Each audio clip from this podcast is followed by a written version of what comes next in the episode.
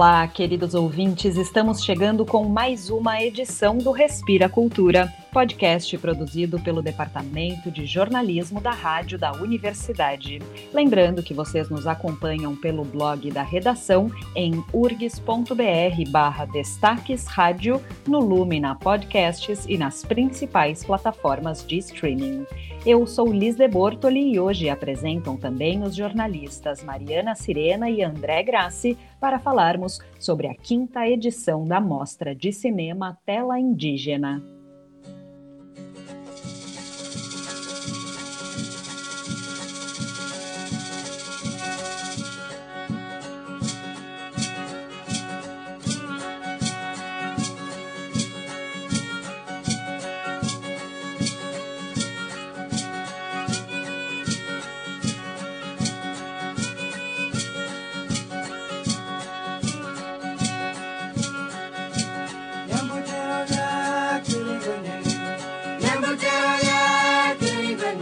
Oi, Liz. Oi, ouvintes. Aqui Mariana Sirena.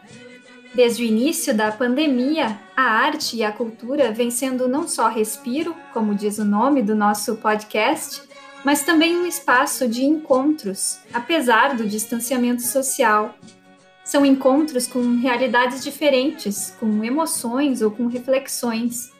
E nesta sexta-feira, dia 16, começa uma mostra de cinema que quer gerar um encontro muito importante por meio dos filmes, o de indígenas do Rio Grande do Sul com o povo da cidade de Porto Alegre. É a quinta mostra Tela Indígena, que vai usar paredes de prédios da cidade como suporte para exibir filmes de realizadores audiovisuais gaúchos da etnia Guarani.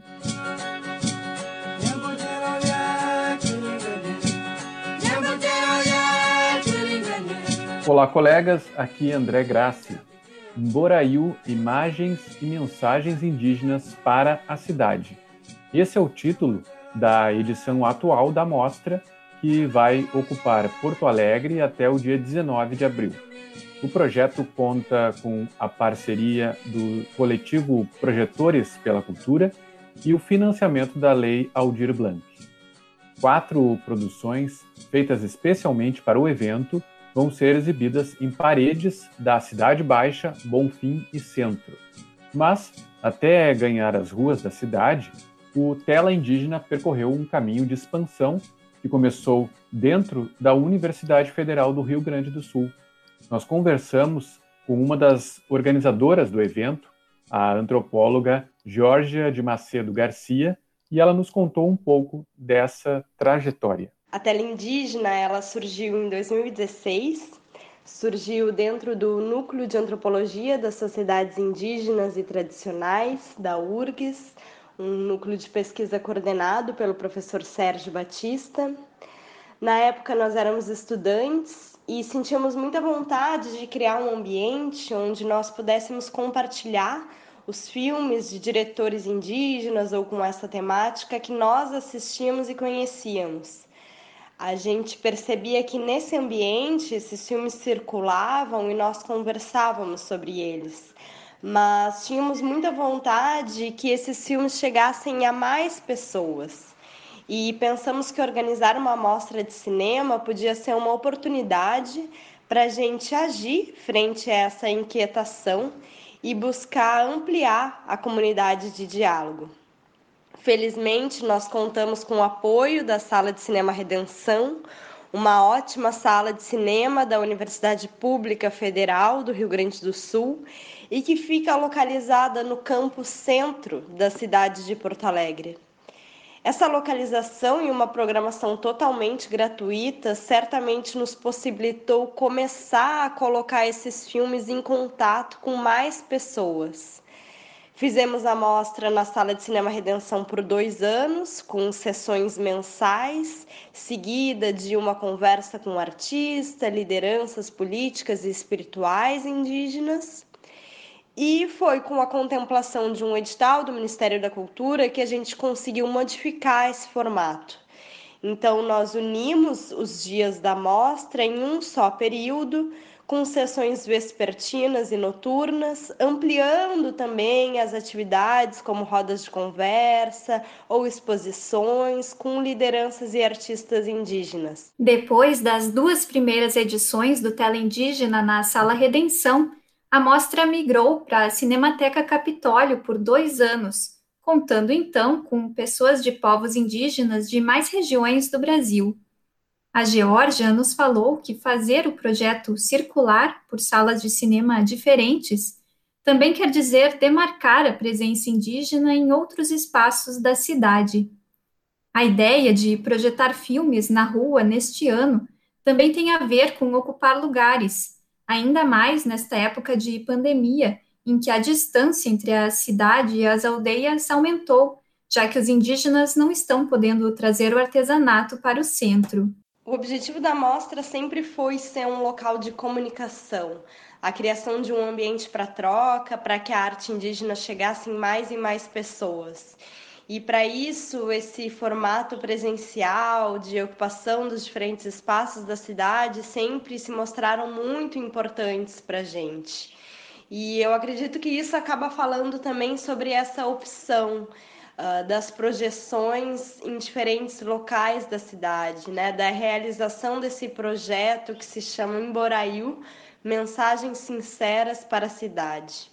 Com a pandemia e com todos em suas casas, a gente ficou se perguntando como contar histórias para as pessoas, como fugir dos algoritmos e das curadorias pessoais que marcam cada uma das redes sociais que nós temos.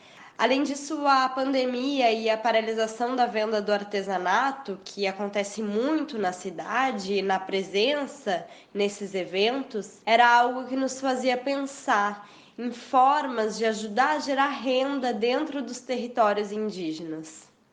Então, esse projeto convida três cineastas em Biá Guarani e um coletivo de cinema em Biá Guarani, de São Miguel das Missões, para montar suas equipes e produzir uma mensagem que será enviada aos não indígenas que moram na cidade. São filmes, vídeos, mensagens inéditas feitas especialmente para esse projeto. Essas mensagens, então, elas serão transmitidas durante quatro dias em nove pontos diferentes. E nós entendemos ela como uma forma de ocupar a cidade, mesmo quando não é possível estar circulando nela em função da pandemia.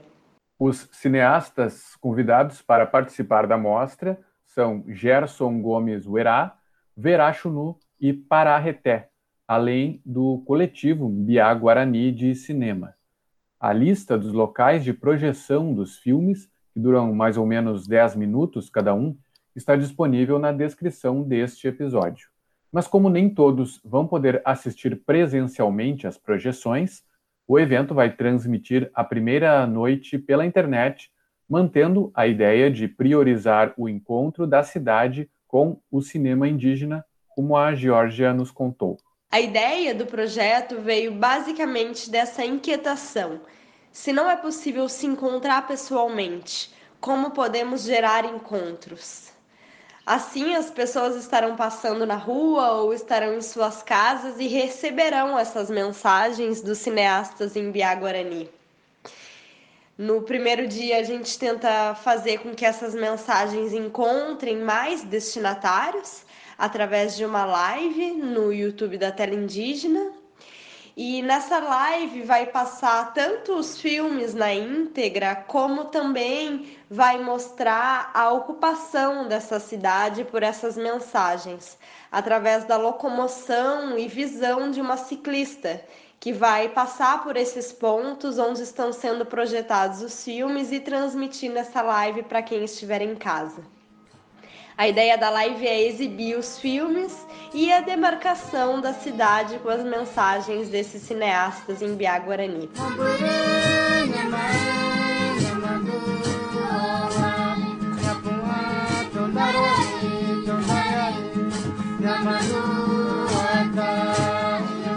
Por muito tempo, os indígenas foram retratados no cinema, mas agora, cada vez mais, eles estão assumindo a elaboração de roteiros e contando as próprias histórias com a câmera na mão.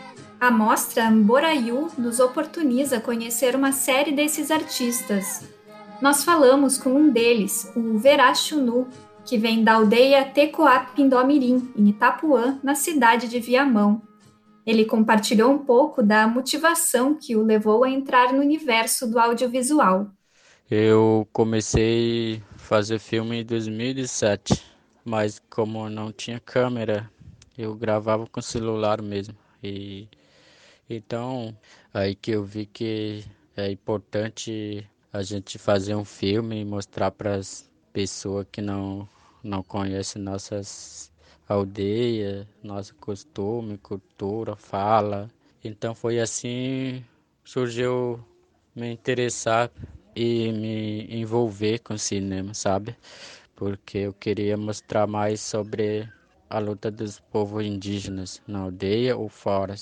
em 2020, Veracho Nu não conseguiu produzir filmes em função da pandemia. Mas em 2021, o Tela Indígena fez o convite para que ele mandasse uma mensagem para a cidade, providenciando os equipamentos necessários para o filme. Para a mostra, ele resolveu fazer um curta com imagens do artesanato na aldeia e principalmente sobre a resistência do povo.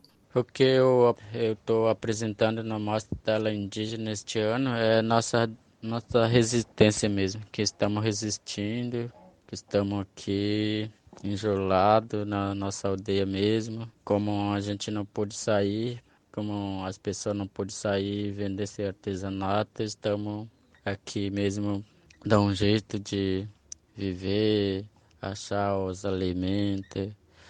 Então eu estou apresentando é, a nossa resistência mesmo. E também porque essa pandemia faz lembrar o passado, me faz lembrar o passado, na verdade faz lembrar todo indígena faz lembrar o passado, porque na chegada dos portugueses trazia muita doença matava muitas crianças, jovens, mulheres e mais velhos. Por isso eu apresento como nossa resistência mesmo. Então isso que estou apresentando na mostra Tela Indígena. O projeto também quer que essa resistência seja vista para além da mostra de filmes. A ideia é incentivar a produção do cinema indígena e a formação de equipes artísticas e técnicas de uma forma ampla, dentro dos territórios guaranis aqui no Rio Grande do Sul. A Geórgia nos contou que, nesse sentido, o grupo tem atuado na compra de equipamentos para os realizadores com os recursos da Lei Aldir Blanc. A Terra Indígena ela sempre se propôs a ser esse espaço de troca e fortalecimento do cinema indígena. E além desse projeto de produção de mensagens audiovisuais, nós também estamos realizando, estamos ainda finalizando um outro projeto que é de aquisição de bens materiais para dois coletivos em Biá Guarani. O coletivo Comunicação Query, da Terra Indígena da Estiva, em Viamão, e o coletivo Imbiá Guarani de Cinema de São Miguel das Missões através desse edital, a gente conseguiu comprar câmeras, computadores, lentes, HD externo, tripé, luz específica para gravação, buscando né, fortalecer então uh, o cinema indígena não só né, nessas formas de produção e de projeção, mas também comprando esses materiais que são essenciais para a produção. Para acompanhar as novidades da tela indígena e saber mais sobre a mostra que estreia nesta sexta-feira, basta acessar os perfis do projeto no Facebook e no Instagram. A primeira sessão começa às seis e meia da tarde. Nos próximos dias, as exibições também acontecem a partir desse horário. E pelas redes sociais, ainda é possível acessar vários conteúdos sobre cinema indígena, como podcasts, e depoimentos em vídeo dos artistas envolvidos.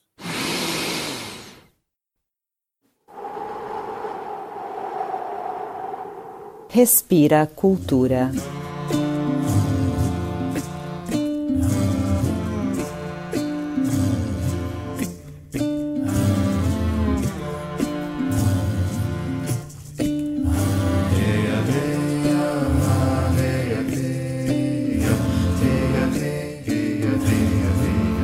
Para o nosso momento de leitura de hoje, trazemos um trecho do livro Menino Trovão, do escritor e ambientalista indígena do povo Tapuia, Cacauerá, lançado pela Tumiaki Edições. O livro nos traz uma fábula da criação do mundo, mundo este que começa a partir de um grande espírito, Nhamandu, aquele que tem como olhos todas as estrelas, e segue. Dizem os primeiros narradores de histórias que ele mesmo, para se caber, primeiro criou a palavra infinito e entrou dentro. Para tornar-se visto, criou um coração que batia e bate como o ritmo das estrelas e fez nascer de si mesmo Coaraci, a luz-mãe de toda a vida. De Coaraci, criou Tupã para que, através dele, as coisas pudessem existir pelas palavras, as ditas e as não ditas.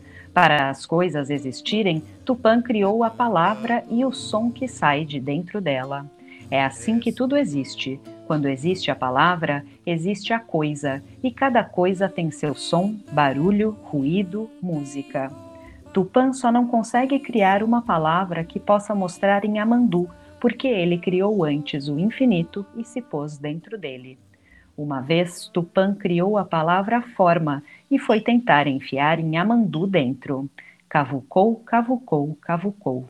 Nasceu o universo.